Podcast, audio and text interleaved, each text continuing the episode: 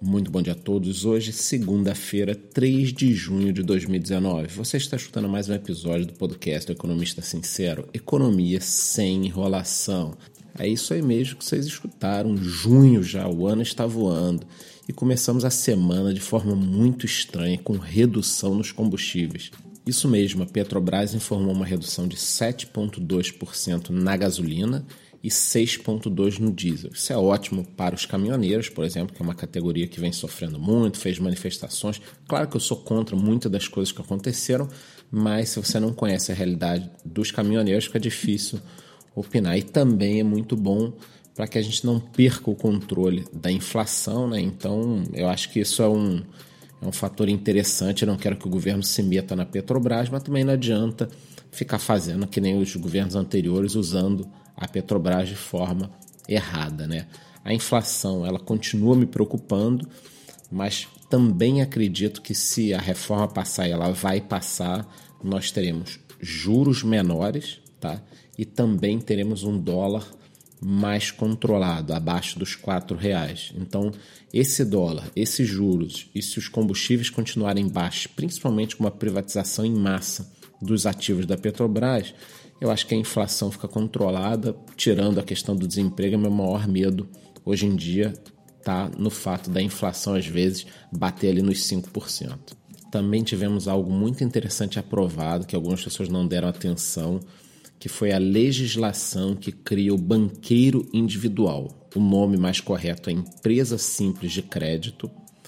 Para facilitar a vida de vocês, pela primeira vez no nosso podcast teremos algo um pouco mais interativo. Então, se você tem dúvidas de como abrir uma empresa simples de crédito ou quer saber mais, o link está aqui no podcast. É isso mesmo aí. Você vai no seu tocador de podcast e vai ter lá no fim, você rola nesse podcast mesmo, vai ter a primeira linha, além dos links das minhas redes sociais, você vai ter um perguntas e respostas, uma matéria sobre esse assunto. Então, acabando o podcast, você clica lá, é a primeira vez que nós fazemos isso. Ontem, diversos serviços na internet saíram do ar, tá? foram relatados problemas no mundo todo. Praticamente essa concentração foi em, em serviços do Google, servidores do Google, tá? E a galera tá desconfiando dos chineses, né? Quer dizer, será que com essa briga da Huawei, do 5G com os Estados Unidos, os hackers chineses, que são muito conhecidos, não estão fazendo ataques em massa aos Estados Unidos? Então ainda não temos um diagnóstico completo, só que ontem foi um dia muito duro para todos os serviços do Google e parece que atingiu outras empresas também. Em relação aos mercados, tivemos em maio o melhor mês né, de maio do Ibovespa em 10 anos, surpreendendo a todos, inclusive aos próprios gestores de fundos de investimento que já estavam avisando aos seus cotistas: olha, maio é um mês difícil, não saquem, calma, vamos ter calma, maio é difícil mesmo. Quer dizer, os próprios gestores, investidores estavam falando isso, virou uma máxima já do mercado, né? Então, maio é sempre um mês complicado e Maio foi um mês excelente para o Ibovespa. Eu sou suspeito, continuo achando que teremos outros meses excelentes, mas maio foi um mês muito bom. Essa semana, especificamente, será marcada pela briga do varejo. Eu venho alertando vocês aqui diariamente. Temos a Magazine Luiza e a Centauro disputando o controle da Netshoes, uma briga muito dura, dedo no olho, cotovelada, chute aonde você já imagina, né? E temos também a família Klein, o fundo Starboard e as lojas americanas disputando a Via Varejo. Via Varejo que é composta de Ponto Frio e Casas Bahia. Então temos essa briga muito forte no varejo. Eu acho que os grandes players querem se posicionar agora antes da reforma da Previdência, antes de uma melhora, porque é o que eu já falei aqui, né? Se a situação econômica do país melhorar, o varejo pode ter um impulso muito grande. Se a gente tem 20 milhões de desempregados, imagine essas pessoas voltando aos poucos para o mercado de trabalho. A primeira coisa que elas fazem é consumir nesses pequenos varejos. Aí o cara, o micro-ondas está ruim, o cara conserta o micro-ondas, troca a geladeira, arruma uma coisinha aqui na casa dele, é, compra um piso na Porto Belo. Então, assim, as coisas vão caminhando, o varejo nacional é o que mais vai sentir esse primeiro impacto. É isso que eu acredito, é assim que eu estou me posicionando em meus investimentos. Se você quer mais detalhes dos meus investimentos, entra no meu Telegram ou me segue lá no meu Instagram que eu falo sem problema nenhum. Inclusive, hoje nós teremos uma assembleia na questão da Via Varejo para algumas mudanças internas do estatuto deles para possibilitar uma compra mais rápida. A assembleia é às 10 horas da manhã, então ao longo do dia eu estarei passando mais informações assim que nós obtivermos também.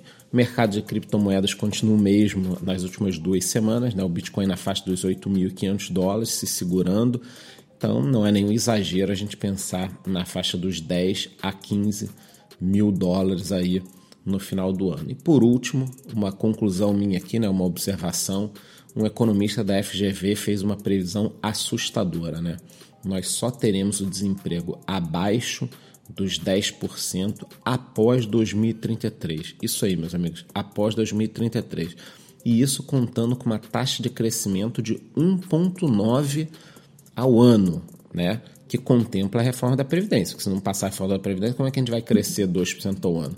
Sendo assim, mais uma vez eu falo para vocês, né? O Brasil entrou num cenário de guerra. Aliás, alguns países não têm uma queda do PIB tão grande em pequenas guerras, né? O Brasil teve uma queda horrível. Nós que somos especialistas em ter sempre uma década perdida, dobramos a meta, né? Quer dizer, estamos tendo duas décadas perdidas, mas sinceramente ainda estou otimista.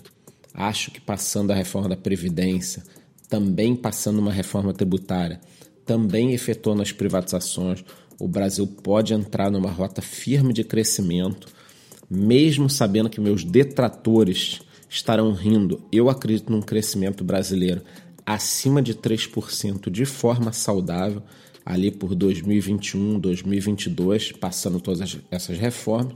E por isso eu me despeço de vocês no podcast de hoje com a frase do agora filósofo Neymar Júnior: Saudades de um tempo que a gente ainda não viveu. Nos vemos amanhã no mesmo horário. Muito bom dia.